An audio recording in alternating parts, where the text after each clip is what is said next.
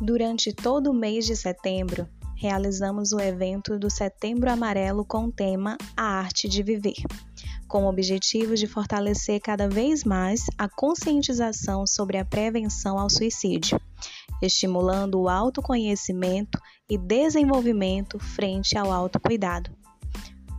No nosso primeiro episódio, tivemos como participação o psicólogo Fábio Gadelha, que compartilhou como podemos decifrar a ansiedade e melhorar nossa relação com a insegurança e o medo. Vamos juntos aprender mais sobre esse tema?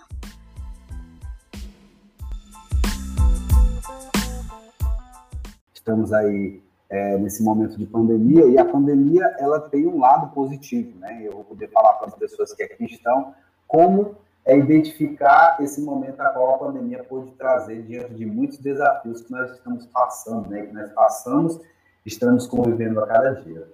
Então, a palestra eu gostaria de trazer até a vocês é, com o intuito de a gente poder trazer um pouco de uma discussão, a gente poder falar, né? Para não ser uma palestra aquele conteúdo aula dentro da literatura, né, daquilo que eu venho estudando, a minha especialidade é, dentro desse processo é trabalhar a psiconeurofisiologia, né? Eu tenho muitas informações que eu trago embasado nas literaturas, a qual eu sou psicanalista. Então, a partir daí, desse meu olhar da psicologia, eu venho estudando outras áreas do saber para que nós possamos, é, nesse momento, poder trocar algumas ideias e, ao mesmo tempo, compartilhar conhecimento e aprender com o outro. Eu sou psicólogo, esse é o meu CRP, meu registro pela regulamentação. Faço também atendimentos online, chamados psicoterapias, né, telepsicoterapias. Sou terapeuta holístico pela, pela ABRAT, que é a Associação Brasileira de Terapeutas Holísticos, a qual eu tenho um registro, que é esse IRT, que me regulamenta representar o meu trabalho como é, terapeuta holístico e psicólogo de caráter internacional, né? Tenho formação aí, como vocês estão vendo, pela Faculdade Maurício de Nassau, a qual eu me graduei, sou pós-graduado em Psicologia do Trânsito, tenho pós-graduação também em Neuropsicologia, e também estou, estou cursando agora Psicologia do Esporte, que é uma outra área que eu, que eu adentro, né? E os meus cursos de extensões que eu uso na clínica, além desses tem outros, mas os que eu trago como carro-chefe do meu trabalho é a hipnose clínica, é aquela hipnose que a gente trabalha as demandas emocionais, a hipnose ericksoniana, que é aquela que a gente trabalha a questão da fala, do comportamento e a questão dos pensamentos inconscientes, aonde eu uso na clínica em alguns momentos a regressão, aquela de, de vidas passadas, né, de falsas memórias, assim chamadas.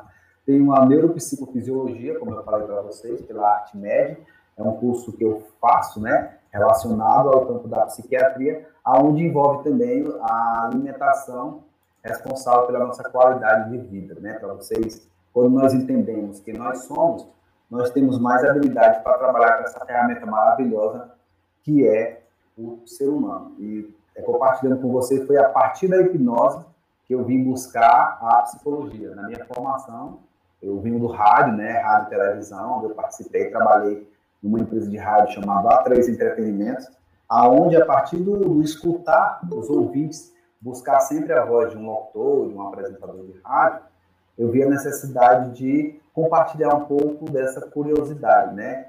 De entender um pouco mais sobre a mente humana. Foi no momento em que minha mãe passou pelo câncer e eu pude usar a hipnose para saber se realmente aquilo poderia funcionar e ajudá-lo. Eu pude usar essa ferramenta, aí a partir daí eu adentrei na psicologia, né? Comecei com a psicanálise, foi na minha pós-graduação, que você pode ser psicanalista, né? Usando a pós-graduação. A minha corrente ela é lacaniana, que traz como literatura que nós somos seres que somos existenciais a partir da linguagem, daquilo que fala, né? E os cursos de capacitação, além desses outros que eu tenho, esse que eu destaquei, os que eu trago de mais importância, não desmerecendo os outros, mas porém, que está agregado aos outros, é a psicofarmacologia, a farmacologia, né? As medicações que as pessoas usam, a importância da interação medicamentosa, a interação da medicação e aí alguns alimentos, entender por que, que os medicamentos, no manejo clínico, às vezes, fazem com que eu adoeça mais, vem para a saúde mental, no manejo do transtorno de ansiedade, que nós vamos falar hoje, então fiquem à vontade para fazer perguntas.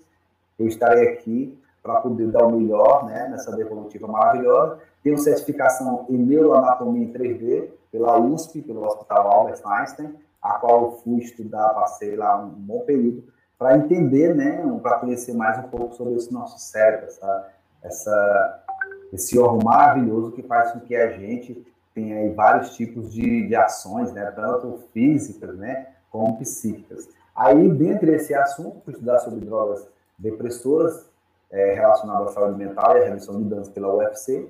E agora trabalhei na linha de frente, como eu mencionei para vocês, através da Covid. Né? Na primeira onda, eu trabalhei de forma intensa, atendendo principalmente a minha meu cuidado era justamente com os médicos e também com os enfermeiros que estavam ali naquele campo do desconhecido, passando por é, muitas descobertas e a partir daí muitos deles entravam nessa questão do transtorno, né, quer dizer desorganização e a partir daí como o meu trabalho que é relacionado junto com a psiquiatria, né, eu trabalho com as psicopatologias, eu poderia dar uma devolutiva dentro daquilo que a gente vem estudando, né?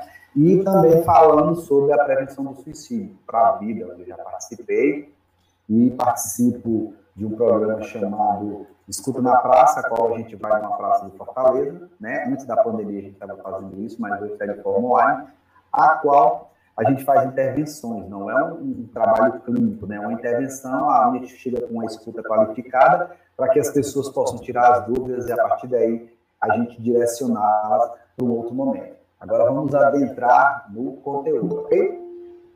Então, o que é ansiedade, né? A ansiedade, ela tem um olhar neurofisiológico, né? E esse olhar neurofisiológico eu trago um pouquinho para vocês do entendimento da palavra. Como eu falei para vocês, a minha base da, da linguística dentro da, da, psicanálise é entender a ação e o porquê que essas palavras existem qual o sentido dela quando o nosso cérebro interpreta algo que a gente não conhece. Então, a gente tenta trazer dentro desse significante, né, que é o sentimento, o significado é aquilo que nos apresenta, uma melhor compreensão para a gente ter uma boa qualidade de vida, né? Então, aí traz um pouco do que é a origem da ansiedade, para vocês que possam ler um pouco, né? Do ponto de vista fisiológico, a questão do funcionamento, da fisiologia, daquilo, daqueles sintomas que nós sentimos quando estamos sobre a ansiedade, que está relacionado a essa questão dos eixos, né? O eixo hipófise é aquele que ativa as glândulas suprarrenais que libera o cortisol e o outro eixo que é o eixo intestino e cérebro, né? Onde tem nervo, nós chamamos de nervo vago, e esse nervo é o que faz que a gente tenha todas as mediações do nosso comportamento. Aquelas sensações de, de angústia, aquelas sensações de tontura, aqueles medos recorrentes, aquele mal-estar, aquela taquicardia, ela está relacionada basicamente nessa parte da fisiologia, né? Onde tem o eixo cérebro-intestino relacionado à microbiota intestinal. Já no olhar da psicologia, vocês podem aí, vocês podem dar uma, uma, uma literatura bem rápida, a ansiedade é um mecanismo né, de fuga e luta, segundo a literatura, né, muitos estudos são feitos através de psicólogos no, no século XIX, a qual ele pôde estudar o comportamento de animais e correlacionar com o comportamento de pessoas que estavam sobre o, a ação da ansiedade. Então, a partir daí, desse olhar, a psicologia ela entra, porque existe esse caráter comportamental né, dentro do processo. Então, a ansiedade ela se estrutura nas emoções, onde temos aí a raiva, a alegria, a tristeza, o nojo. Então, são, são coisas que transitam dentro do contexto da ansiedade, porque juntando todos esses três elementos que eu lhe apresentei, o que é ansiedade? Ansiedade é um conjunto de sintomas e sinais que vai caracterizar uma ação fisiológica para aquilo que eu estou sentindo nesse momento. Então, todos nós estamos no mecanismo de sobrevivência. A todo momento, o nosso corpo ele está ali alerta, e no momento que ele está alerta, dependendo do grau de anseio dele, ele vai começar a secretar toxinas pelo corpo, né? E essas toxinas nós vamos entrar em um processo chamado de estresse oxidativo, esse estresse oxidativo ele vai liberar em nosso, nosso corpo vários tipos de, de informações que vão mediar como os nossos órgãos eles vão se compor, principalmente uma glândula chamada hipófise, que está relacionado a mais de 51 tipos de ações que o nosso corpo tem diante de um processo de fuga e luta. Desde as glândulas, que é a parte sexual, desde o sistema renina-angiotensina, que é a parte renal, desde a parte do sistema cardiovascular, muscular e também do sistema respiratório, que é um dos fatores que está envolvido diretamente nos processos da ansiedade paroxística, chamado de síndrome do pânico. Estou explicando para vocês o que é ansiedade, a fisiologia, porque quando a gente entende a fisiologia, a gente sai daquela fala de senso comum, né? De repetir o que os outros falam. Então você precisa entender o que é ansiedade. Quando você realmente entende o que tem, você consegue conduzir a sua história, né? Você consegue conduzir as suas demandas, principalmente os sintomas, que está relacionado tanto ao psiquismo, né, que é a parte das emoções, e a parte física, que é a parte somática, é a parte de como o corpo elabora esse tipo de crise, né? Quando se fala em ansiedade, a gente entra naquele quadro das emoções. Quando se fala em ansiedade física, a gente entra naqueles sintomas que quando você coloca lá no, no nosso plano de saúde, no Google, e ele vai dizer que está correlacionado a alguma comorbidade, e a partir daí você começa a entrar nesse ciclo do adoecimento, porque sempre que uma pessoa vai entrar no ciclo de ansiedade, o corpo ele vem dando, vem dando alguns indicativos, né? Um dos indicativos que ele está dando é justamente na questão psíquica, né? Que é o pensamento, porque as pessoas dizem que corpo e mente não se separam, mas na verdade corpo e mente se separam. O que não se separa é corpo e cérebro, né? Porque está relacionado ao sistema nervoso central e periférico. O cérebro, encéfalo e a medula espinhal, aonde toda emanação que você sente está relacionado a essa ligação entre essa comunicação nervosa, né? Que vai, que eu vou trazer para vocês alguns tipos de sintomas que acometem dentro da ansiedade, vocês vão poder identificar para quando tiver sobre uma crise de ansiedade, saber o que, é que está acontecendo e diminuir a crise de ansiedade. Na questão da apreensão, ela está muito relacionada a essa questão da expectativa, né? aquela questão psicológica, aquilo que nos gera anseio. Então, eu começo a liberar mais cortisol, o cortisol vai ser liberado na corrente sanguínea, onde vai aumentar a dopamina. Essa dopamina, por sua vez, vai se ligar em receptores beta-1 que tem no coração, no pulmão e também nos músculos. Isso é que explica porque o nosso coração ele acelera, a gente contrai os músculos e a nossa respiração fica mais ofegante, né? Aí, nesse contexto do medo, né? O medo é aquele algo que está presente. Então, para a mente, tudo é real. Então, o medo, independente dele ser imaginário lúdico ou então vivencial, que é o presencial, ele vai estar dentro de uma síndrome tanto é, relacionada à questão da ansiedade. Porque, nesse momento, eu começo a ativar a minha parte neuroquímica, né? Eu tenho uma neurointoxicação através das citocinas lançadas pelo aparelho digestivo que eu vou chegar a falar para vocês, né? Então, no momento que você tem um medo, ele vai lá na parte fisiológica, ele vai e dá o que nós chamamos de falta de ar. Por quê? A função do ar que nós respiramos, ele vai trazer para a gente o aumento da hemoglobina e a hemoglobina é um transportador de oxigênio para a célula. A partir daí, quando a gente tem um medo, a gente entra num processo de hiperventilação.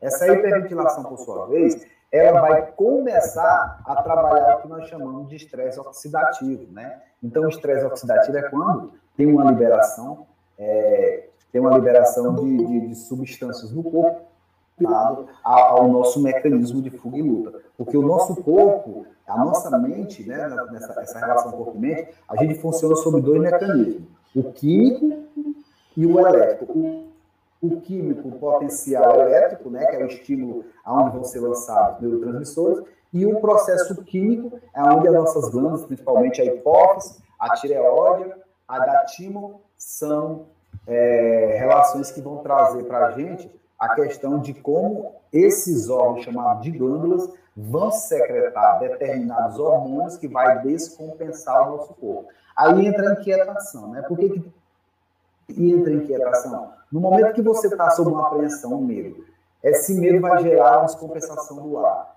A partir daí você entra numa hiperventilação, você entra num processo de angústia. A mente começa a sinalizar que você está errado.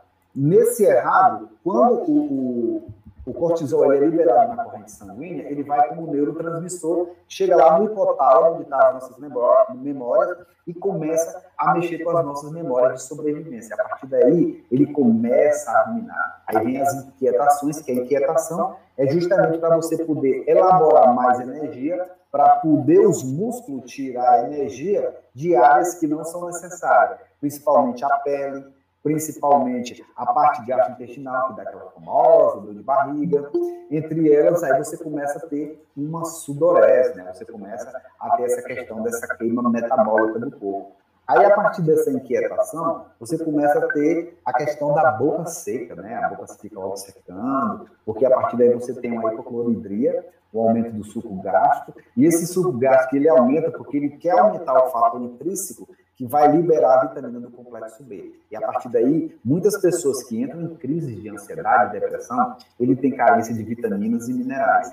Só que as pessoas se preocupam mais nos sintomas. Então, ele vai ao médico, a biomedicina, né, o biomédico, e ele vai passar a medicação para trabalhar aquela parte qualitativa, os resultados, baixar a pressão, baixar a temperatura. Mas, enquanto isso, a sua célula, o seu corpo, ele está completamente desgastado, sentindo necessidade de mais vitamina porque você entrou no estresse oxidativo. Aí entra a insônia. A insônia, como ele é um reparador, um reparador das memórias, então quando as memórias estão cansadas, o cérebro, no, no processo de vigília e sono, eles vão ficar sempre em alerta, sempre. Então é por isso que às vezes a gente tem um pesadelo, que é chamado de, de síndrome do pânico noturno, né, que é o estresse noturno. A partir dessa insônia que você vai ter, você começa a diminuir a capacidade da energia. Então, na cama mesmo, você entra num processo de formigamento. Por que, que acontece o formigamento em mim?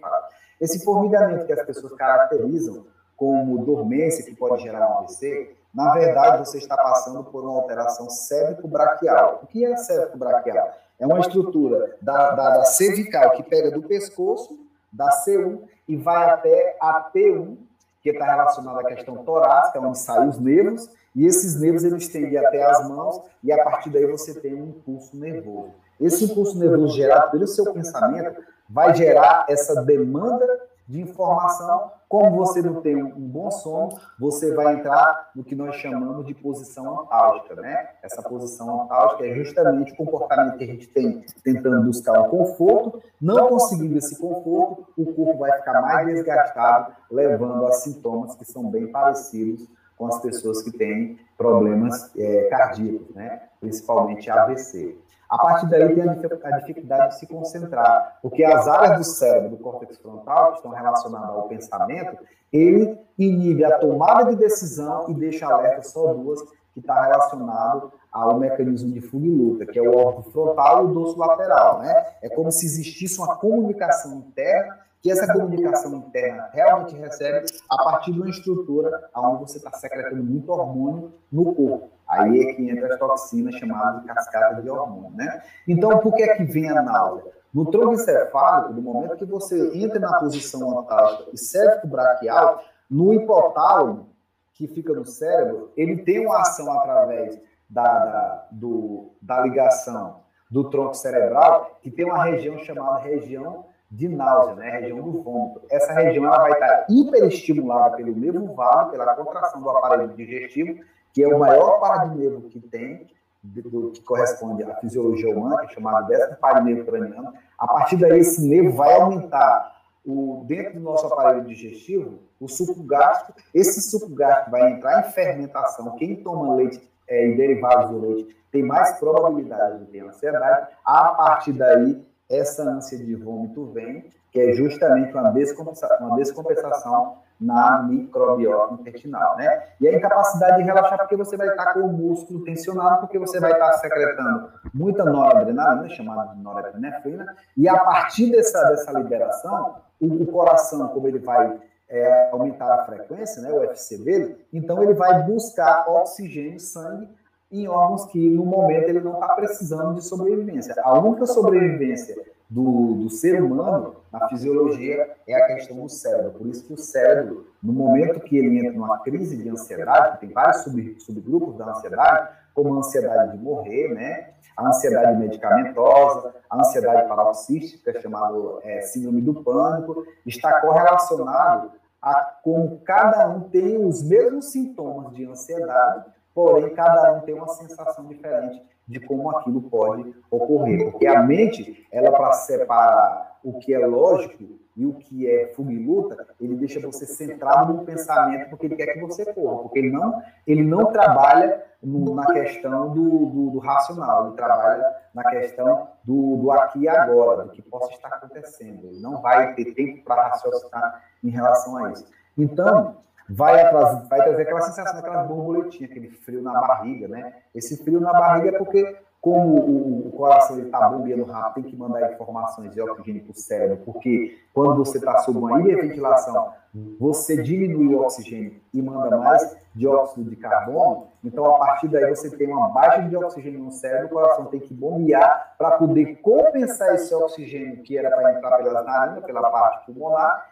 e mandar para a informação lá do hipocampo, do hipotálamo, da amígdala e também lá da hipófise. Porque o, o, único canal sensitivo que não passa por outros órgãos aferentes, que a gente sente, é o bulbo olfatório. É por isso que, que pessoas que tiveram Covid, né, muitas pessoas que tiveram a questão da alteração no olfato, no paladar, elas podem ter boa disponibilidade entrar no ciclo de ansiedade, porque ele liberou vários tipos de toxinas, né? E essas toxinas, elas liberam uma enzima chamada bradicimina. Essa bradicimina é o que é responsável pela nossa pressão arterial. É o que justifica que quando uma pessoa está sob um processo de ansiedade, que tem um ataque cardíaco, ela tem descompensação no sistema é, da pressão arterial, né? a sistólica e a diastólica, né? de 12 por 8 para homem e de 10 por 8 para as mulheres. Né? Tem um diferencial onde hoje a, a saúde, né, a, falando sobre a, saúde cardiovascular, ele dá um limiar até 14 por 8, 14 por 7, né? Por isso que o cuidar da alimentação é importante para que você não tenha ateromas, né, que são placas de gordura que está relacionado à questão do, do, do, do da não passagem do fluxo sanguíneo. Okay? Então, essa, essa onda de calor, essa quintura, é porque para você gerar calor, você tem que ter uma sudorese. O corpo ele fica compensando chamado de, de é, síndrome de alça, né? É uma alça que a gente tem no nosso mecanismo fisiológico, porque durante os sintomas psíquicos e físicos, a única coisa que toma conta do nosso comportamento é justamente a nossa amígdala, né? Ele está relacionado às nossas emoções. E tem uma área da amígdala chamada fornix, ela que identifica o perigo passa para esse circuito do que asma ótica, e a partir daí tudo que você vê, a mente vai dizer é perigo, é perigo. Por isso que tem essa correlação, ok? O que precisamos ficar atentos, né? Um dos principais fatores é a mudança de humor. Por que a mudança de humor? A mudança de humor já entra no que nós chamamos de estresse né, oxidativo. O estresse oxidativo é justamente quando o corpo ele já começa a sobrecarregar as nossas demandas de acordo com aquilo que a gente está no ambiente. Então, eu busco entender qual é o perfil da vaga para inserir o colaborador dentro daquela vaga para que ele possa crescer junto com a empresa, entender a cultura da empresa. Então, assim, muitas coisas quem trabalha é, diretivamente, então, o, o, as mudanças de humor repetidamente está relacionado a como você tem a sua qualidade de vida. As pessoas às vezes só vivem de casa para o trabalho, esquecem da, da, importância de cuidar de si, né? Então respirar, a respiração ofegante, a falta de ar, né? Eu, eu falei até naquele momento anterior, são dos sintomas que a pessoa já começa a se sentir cansado e esse cansaço que pode gerar ansiedade, ela está relacionada à posição, como eu falei, né? Posição antálgica, a maneira que você se senta no seu assento, na cadeira, tanto em casa como no trabalho, como no ônibus, porque está relacionado a essa relação de, da, da, da parte cervical, né, das emanações, de onde os nervos vão mandar informação de acordo com o consumo de energia do seu corpo, ok? Próximo, palpitações e dores no peito, né? Essas palpitações e dores no peito, elas são fatores de alerta, né? alerta em relação à ansiedade, porque geralmente, quando vem um processo de ansiedade, geralmente as pessoas que têm ansiedade, ela tem o que eles chamam de gastrite emocional, né? A gastrite emocional, ela causa todos os sintomas que pode ter uma distensão torácica, né? Essa distensão torácica, que vai causar esse desconforto para você que está trabalhando, fez uma alimentação rica em carboidrato, você comeu muito doce, né? Que a, função do doce é como, trazendo aqui uma metáfora para vocês, que as pessoas entram em compulsão e a partir dessa compulsão alimentar pode transformar um problema de ansiedade. É porque aquele doce que você come, aquele açúcar que você come, aquele açúcar que você faz a ingestão dele naquele momento, ele dá uma falsa energia onde vai estimular o aumento da dopamina, que é, é um dos neurotransmissores relacionado à busca do princípio do prazer dentro da acetilcolina. A acetilcolina é aquela que que quando, se você sente que você está cansado, está cansado, não consegue entender o que está lendo o que está falando, você está com alteração na sua acetilcolina. E quando a acetilcolina está desbalanceada junto com a dopamina, você começa a ter esses mecanismos de desejo de comer o doce. Então, um exemplo, vamos supor que vocês compraram um celular de última geração. Esse celular ele vem com carregador, tudo preparado, vocês colocam 100% de bateria. Só que vocês perderam o carregador, quebraram o carregador e comprou um carregador coreano. Vocês colocam na tomada, de repente vai mostrar lá que está 100% de bateria carregada. Beleza. Só que quando vocês vão usar, a bateria ela já começou a perder aquela, aquela carga que realmente é a carga desejada. Então é como se fosse a alimentação da bateria. Então o açúcar que come essa glicose, ela vai dar esses picos de de vontade que vai estimular o hipotálamo a gerar mais vontade. Então, como ele não atinge o mesmo momento, ele vai tentar atingir outro. Aí aumenta a ingestão né, de carboidrato e de alguns alimentos que vai mediar a questão da leptina, da grelina e também da orexina, né, que está relacionada. Por isso que as pessoas que às vezes têm compulsão alimentar, elas perdem o sono, porque elas têm alteração nesse, na orexina, que é o que faz é, um neurotransmissor, um neuropeptídeo, que está relacionado ao aparelho digestivo e ao cérebro, ok? A fala, é, a fala acelerada, acelerada, né? Por que, que a fala acelerada? Porque você fica tentando buscar um mecanismo de controle oxigênio, tanto nasal como oral, né? Pela faringe ali. Então, isso faz com que a pessoa fique falando, e a partir daí ele tem uma troca gasosa, onde ele pega o, o, o dióxido de carbono e repõe no lugar do oxigênio, e a partir daí as células não conseguem mais transportar através do exame. Quem faz, é, quem tem crise de ansiedade, a gente sempre verifica como é que está, principalmente a ferritina e a hemoglobina, para saber se está tendo um transporte adequado de, de, de, de oxigênio para a célula. Né? Sensação de tremor e vontade de roer as unhas. É porque você tem que gerar, para gerar energia, você tem que estimular os músculos. Então, quando você mexe nessa parte de roer as unhas que você está aqui, você está elaborando uma ação, você está gerando um mecanismo de gerar energia, ok?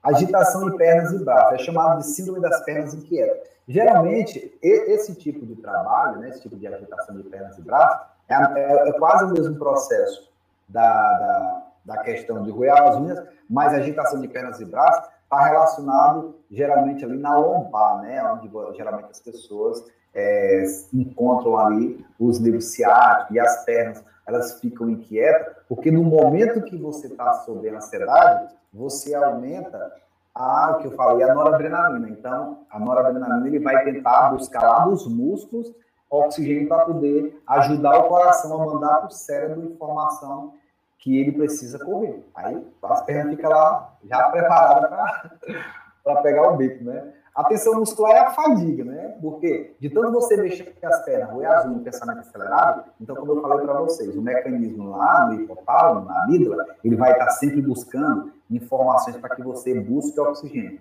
Por isso que um dos trabalhos como meditação, hipnose, né, uma boa leitura, a hidratação é o que vai compensar essa falta de energia na sua célula, na sua mitocôndria, que está sob um estresse oxidativo, levando aí também a, neuro, a neurotoxicação, né, a neurotoxicidade, que nós chamamos dentro desse processo de evolução, né? Então, aí tem a tontura e a sensação de desmaio quando o corpo acha que não tem mais recurso onde buscar oxigênio, buscar mecanismo de fuga. Aí entra a tontura, a sensação de desmaio, como eu falei para vocês. Existe um, um, uma estrutura nervosa que liga o tronco encefálico, que é responsável por todos os nossos movimentos, ao aparelho digestivo, chamado nervo vago, está relacionado à microbiota intestinal. Então, as pessoas que têm a sincope vagal, que é aquele desmaio, tá, de repente, tchum, apagou aquilo que. Quem assistiu o filme do Chaves via quando ele entrava naquele processo ali, ali é como se ele estivesse entrando no processo de uma sincope vagal, né? É como a mente começa a trazer essa, essa visão, né? E o enjoo o vômito está justamente relacionado ao aumento da hipocloridria, né? Ao aumento do suco gástrico. Então você vai ter uma distensão abdominal. Se você tem um maior, é, uma maior elevação do suco gástrico, você vai ter uma série de enjoo e esse enjoo, dependendo do que você se alimentou, vai proporcionar você a um vômito, né? Porque é onde você tem a maior concentração de bactérias que não são boas, gram positivo, no aparelho digestivo. Por isso que as pessoas que têm ansiedade têm que fazer um, um tratamento para saber como é que está a sua microbiota intestinal, para saber se existe a reposição ou não de probióticos, ok? O que a ansiedade tem a ver com a insegurança e o medo, né?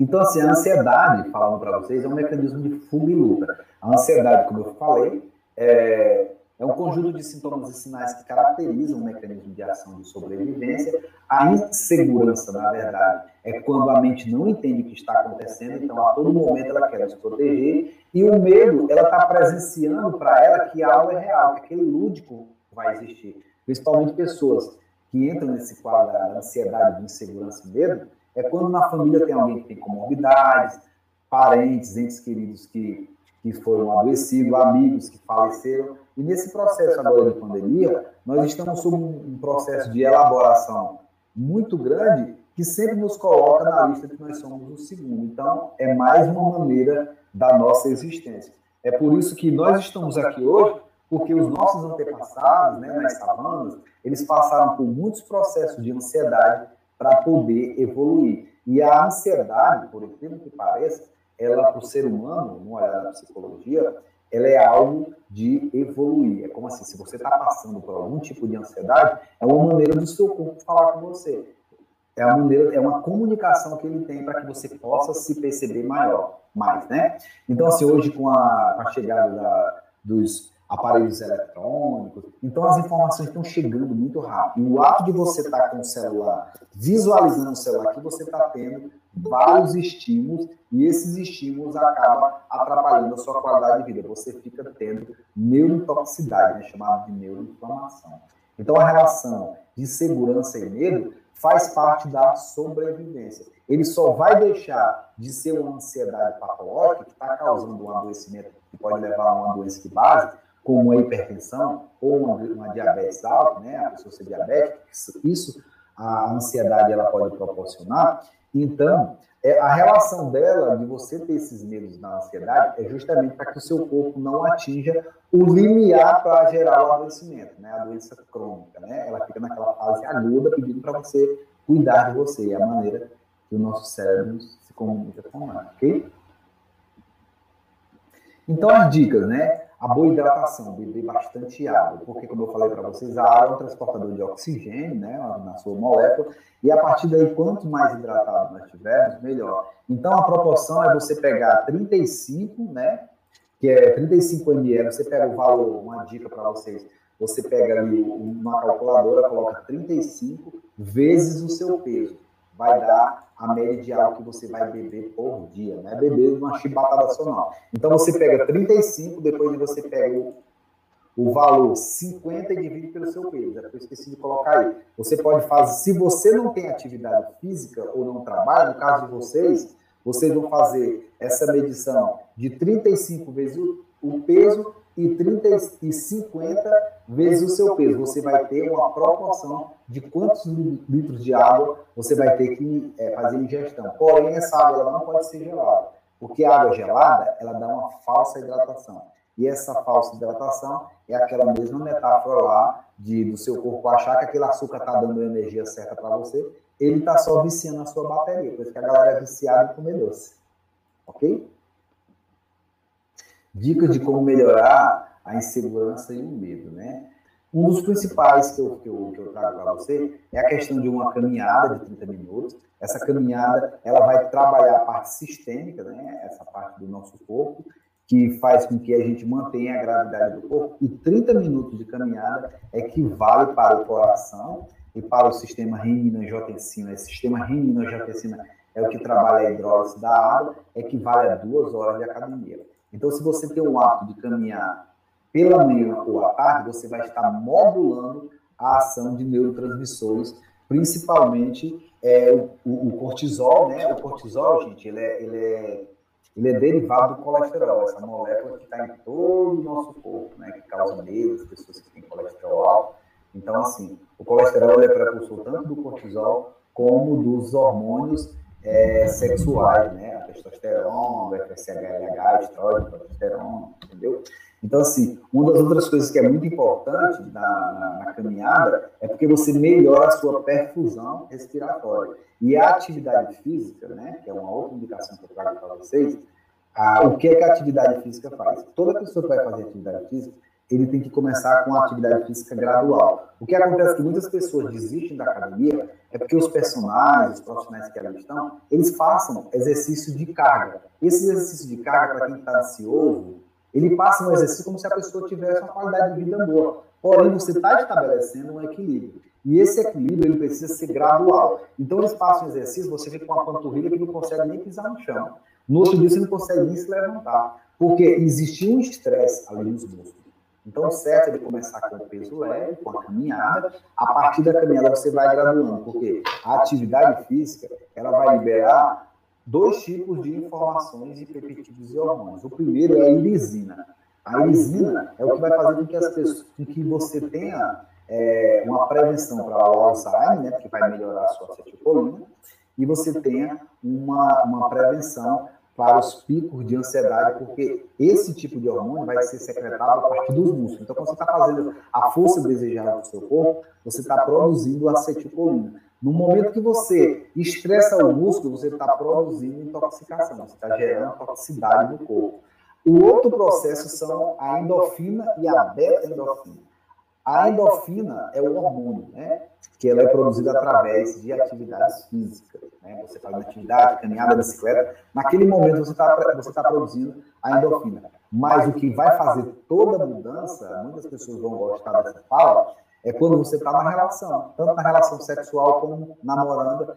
Tem aquele cheirinho no cangote, aquele cheirinho libera um pouquinho de, de beta-endorfina. Porque vai, o bulbo ele vai direto lá no hipotálamo, o hipotálamo manda informação para o tálamo, o tálamo manda informação para a hipófise. Aí, meu amigo, você vai ficar, ó, solto na balada. O cara fica com os olhos brilhando, a menina fica fazendo céu, porque vai mexer com os, os hormônios né, relacionados a essas partes das gônadas, hormônios relacionados à questão é, da parte sexual. Por isso que para as mulheres é interessante esse cheiro, esse abraço bem gostoso, para evitar modular, né, na, verdade não evitar, modular a testosterona para não ter endometriose, né? E também evitar o câncer de mama porque você vai começar a secretar tanto a prolactina quanto a ocitocina. Então, moçada aí que estão me ouvindo, pode inventar pescoço aí. É por isso que os vampiros adoram Brincadeira, pessoal. Então, assim, a, a, relação de tudo isso vem ao ponto principal. Gente, existem três momentos na vida da gente, né, do nosso ciclo biológico, que é chamado de ciclo infradiano, sincardiano e ultradiano, né? Esse ciclo circadiano é aquele que a gente está relacionado à questão de dormir, a qualidade do sono, que é muito importante é, que a gente consiga dormir no máximo seis horas, mas eu não consigo. É só você ouvir esse segundo passo que eu vou falar, porque o sono a gente não consegue induzir o sono. O sono ele vem quando o corpo precisa. Quando a gente não consegue dormir, é o nosso corpo querendo gerar energia. Então, uma das coisas que vai ajudar o sono é esse acolhimento, esse cheiro, esse abraço, nas ruas, né? As pessoas que gostam de estar ali namorando na rua, ouvindo música, porque a música, ela também estimula a hipófise, né? É por isso que a, a música, ela causa vibrações no nosso corpo, porque tudo que vibra gera sensação. É por isso que as músicas, elas mexem com as nossas memórias retrógradas.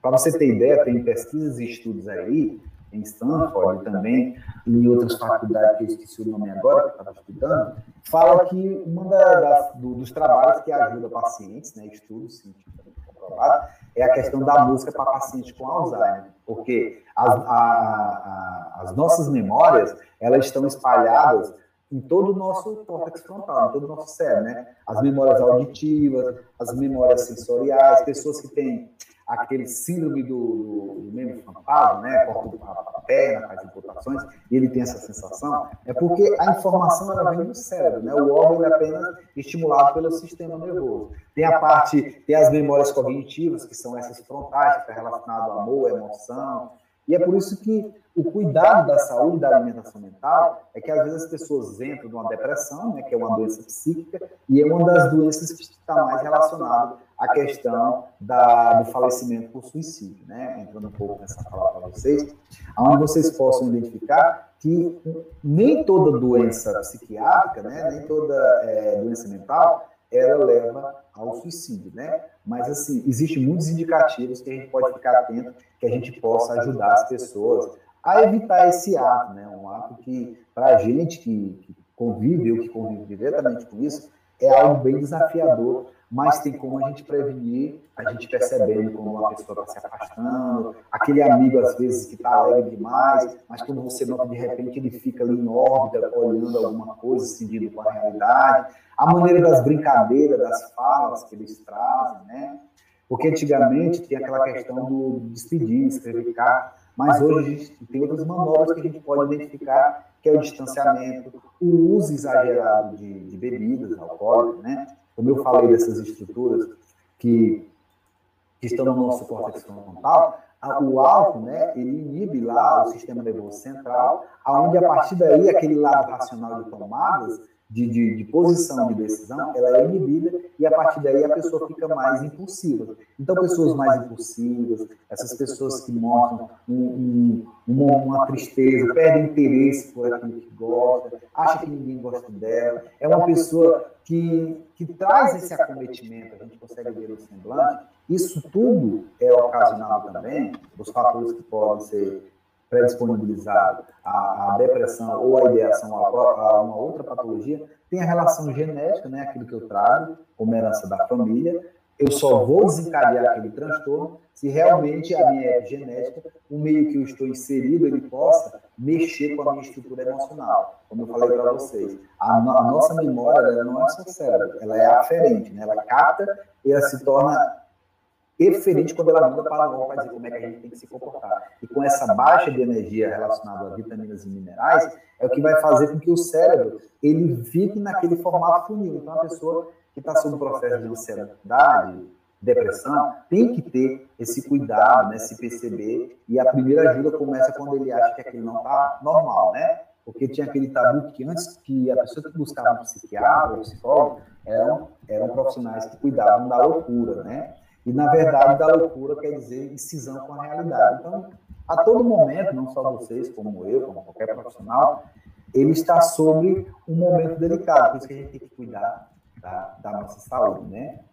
Então, assim, é, é importante que você entenda como olhar para isso, né? Tem as redes de apoio, que é a família, ah, minha família não quer saber de mim. Tem um amigo, conversa com um amigo, que o amigo pode fazer para não se sentir culpado, leve você a uma consulta, leve, marca uma consulta no, no, no CAPS, ou numa rede de assistência médica, dê total assistência, dê total apoio à, à pessoa nesse momento, né? Então, assim, evitar em ambientes que tenha algum tipo de, de informações que possa idealizar. Eu vou trazer para vocês uma fala que eu não gosto de trazer, mas eu acho importante que vocês saibam. Eu não gosto de usar nas minhas palestras, né, e na, na clínica, a palavra gatilho, né? Para a gente que está com a mente mais sã, a gente entende que é, é algo que vai levar, né, que vai ativar, né? Mas algumas pessoas podem pegar os moldes da informação. Por isso que a gente não compartilha nenhum tipo de informação que possa gerar uma, uma ação que está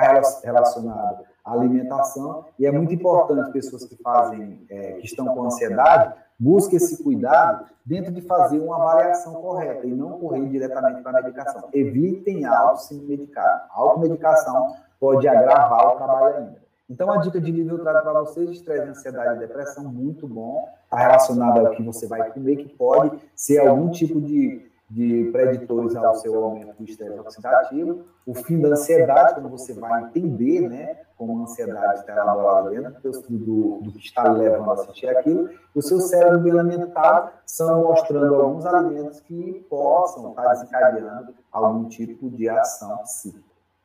Dicas de filme que eu trago para vocês, mas existe outros, tem um Tok Tok, é uma comédia, né? Tem lá no Netflix.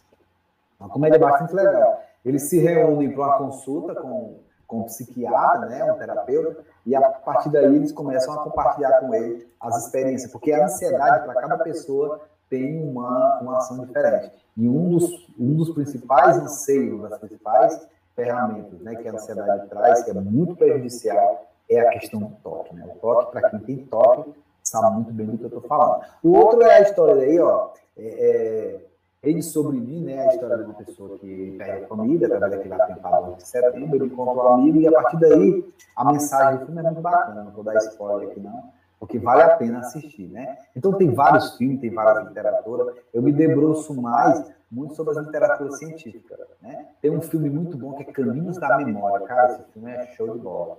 Né? Caminhos da Memória eu, eu não sou suspeito de falar tudo que está relacionado a essa área, eu gosto de estudar, né, que a gente vê com outro olhar. Então, pessoal, é, o assunto é muito grande, né? Eu espero ter contribuído em algum momento. E assim, foi mais uma explicação, mas a ansiedade é além disso.